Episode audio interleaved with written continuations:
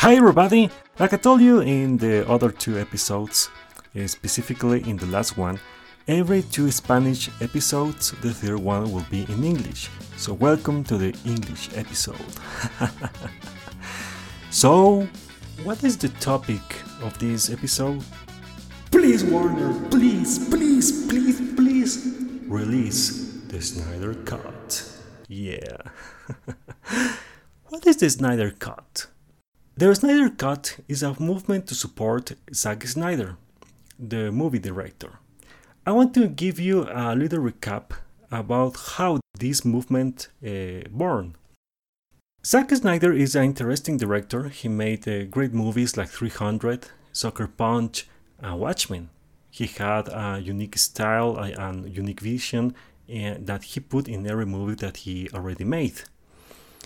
That's why I believe that Warner said, I don't know, I imagine he, it was like that, and he said, You know, Mr. Snyder, I like what you do.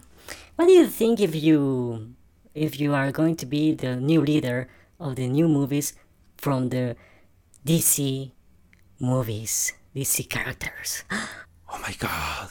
I imagine that Zack Snyder replied, Hell yeah! That is my dream, I want to do that! And the Warner Brothers give him green light to start to build this new universe. He started with Man of Steel, then he he continued with Batman v Superman, and he had the green light to make two Justice League, but he didn't finish those movies. What happened? I believe that Zack Snyder uh, he lost he, his touch in Man of Steel and also Batman v Superman. I didn't like those movies. Don't just remember the infamous Martha is scene in Batman v Superman. The Martha, Martha, and it, everything was a mess. Wonder Woman was the one who saved that movie. But hey, uh, before to continue, that is my opinion. I know there are people out there who loves Man of Steel, who love Batman v Superman, but I didn't love, love those movies. So perhaps the mixed uh, opinions, the mixed reviews of those movies provoked that Warner Brothers says, You know, Mr. Snyder, I think you have to go away. And they released him from directing the Justice League. In addition, something happened in, uh, in, in his personal life that made him to step back from the project. So he didn't finish the movie. Some people believe that the first Justice League it was an 80% 90% already made. So they needed someone to finish the other 10%. So Warner Brothers invited Joss Whedon, who was the first director of the first Avengers, and he was the one who finished the Justice League. But he finished with some changes, with some reshoots. So just recall the visual effect with Henry Cavill mustache. Oh my god, that was that was silly. and he brought us a version that it was uh, a mix of things. It wasn't great, nor what bad, but that was the version that we saw in theaters. That movie provoked also a mix of reactions. That's why some people started to say that they watch the Snyder Cut. And in the Snyder Cut, there were some uh, scenes that didn't appear in the final version of the Justice League. So those people start to say, I want to watch the Snyder Cut. I want to watch what was the vision of Zack Snyder in the in that Justice League. And that is how it born the infamous hashtag release the Snyder Cut.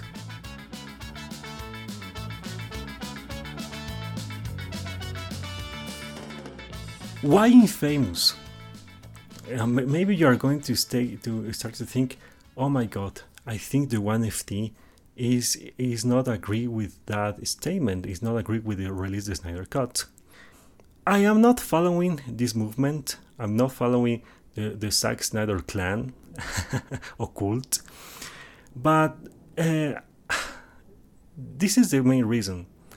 I am tired to watch in every in every place around the internet the hashtag release the Snyder Cut, Re- release the Snyder Cut, release the Snyder Cut, etc., etc., etc. Even in his personal social media, in his personal account, in a, in a social media called Vero, Zack Snyder released or uploaded a picture from a soccer match in the Premier League in England, where in the stadium, in the publicity, there was the, the words release this, uh, the Snyder Cut. And that is the moment when I say, Come on, that is enough. Okay, enough, enough, enough. Because it is almost four years, four or three years after the release of the Justice League, and, the, and some people, and even Zack Snyder, are still giving high hopes that this uh, cut has to be public, that it has to be released to the people. And I have to be sincere with you. Yes, I am agree. It is time to release the Snyder Cut. Warner, please release the Snyder Cut. To stop this movement, to stop this craziness, to make people to move on. Because I want that. I want that people move on, that that they can finally watch the Snyder Cut and say, oh my god, it was the best movie of the year, or blah blah blah blah blah, and then move on. Because if Warner, if you don't release the Snyder Cut, we're going to uh, to have long, long years to have all these people to say, I want the Snyder Cut, I want the Snyder Cut. And every time that uh, Zack Snyder is uploading new pictures from behind cameras, he have a lot of likes and many people is always saying, yeah, you know what? Yeah, it is true. There is the Snyder Cut. Please release the Snyder Cut. Hashtag release the Snyder Cut, etc., etc. Warner, we know that you have the Snyder Cut, so please release it. Don't worry. What is the worry about release the Snyder Cut tomorrow? Or, or maybe next year, I don't know. Or give the big uh, Christmas present this, this year to say, people, here you have the Snyder Cut. What if you're, you're afraid of something? Don't be afraid. Because you already found out the correct path to follow in the DC movies. Just watch what happened with Aquaman, with Shazam, and obviously with Joker. So you already know how to make DC movies. The Birds of Prey are coming, Wonder Woman 84 is coming, and the Batman is, is seems very interesting. And let's speak about uh, the Flash. Oh my God! You already know what you did. You make the the Ezra Ezra Miller Flash appear in the Arrowverse, in the Flash Arrowverse, and you make the, the, the yeah no more Arrowverse. You make the DC multi-universe. So don't be afraid that you already found out the correct path. Don't be afraid of what will happen if you release this Court. Nothing will change. Nothing will change. Zack Snyder, behind the Justice League, behind the project of the DC Universe, is the past. It's the past. We have to be sincere about that. It is the moment to move on. To everyone to move on. Zack Snyder, the people, the people who love Zack Snyder, everyone, everyone to move on, in order that those people can support the the new movies that are going to come in the next few, in the next years. So why release the Snyder Cut? Release, make those people happy, make Zack Snyder happy, make everyone happy, and make me happy to no more watch in any uh, social media, on the internet or everywhere the hashtag release the Snyder Cut. It is time to finish that move that movement. It is time to bring peace to that to those people. It is time to make them be happy with his copy of the Snyder of the Justice League, the Snyder Cut. You can do it, Warner. I believe in you, and it is it is the correct way to finish this craziness of the hashtag release the Snyder Cut. Please release it. Release the Snyder Cut.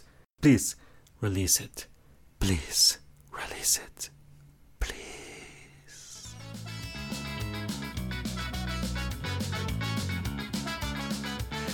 So that was the main topic of this um, uh, episode of 10 minutes with the 115.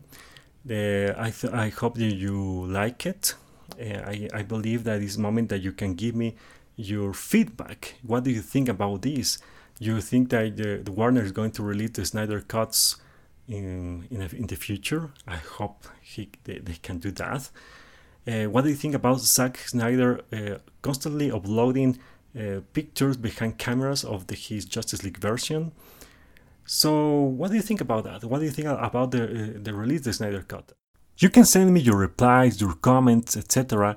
at my email, the one aft at gmail.com. Also, you can write me in my Instagram account, the one aft, and I invite you to subscribe to my YouTube channel too. That would be very great. So, thank you very much for hearing this podcast. We will see you next week with my first interview. I forgot. Share this this podcast to many people you can because in that way I will feel that I, I am not talking alone, but that I am talking to a lot of people out there, many women. Oh yeah. And don't forget that you can listen this podcast on anchor.fm slash the 1ft on Spotify, on Apple Podcasts, Google Podcasts, and many other podcast applications. I, I am everywhere, yeah. so thank you very much again, and I will see you next week. So, ciao!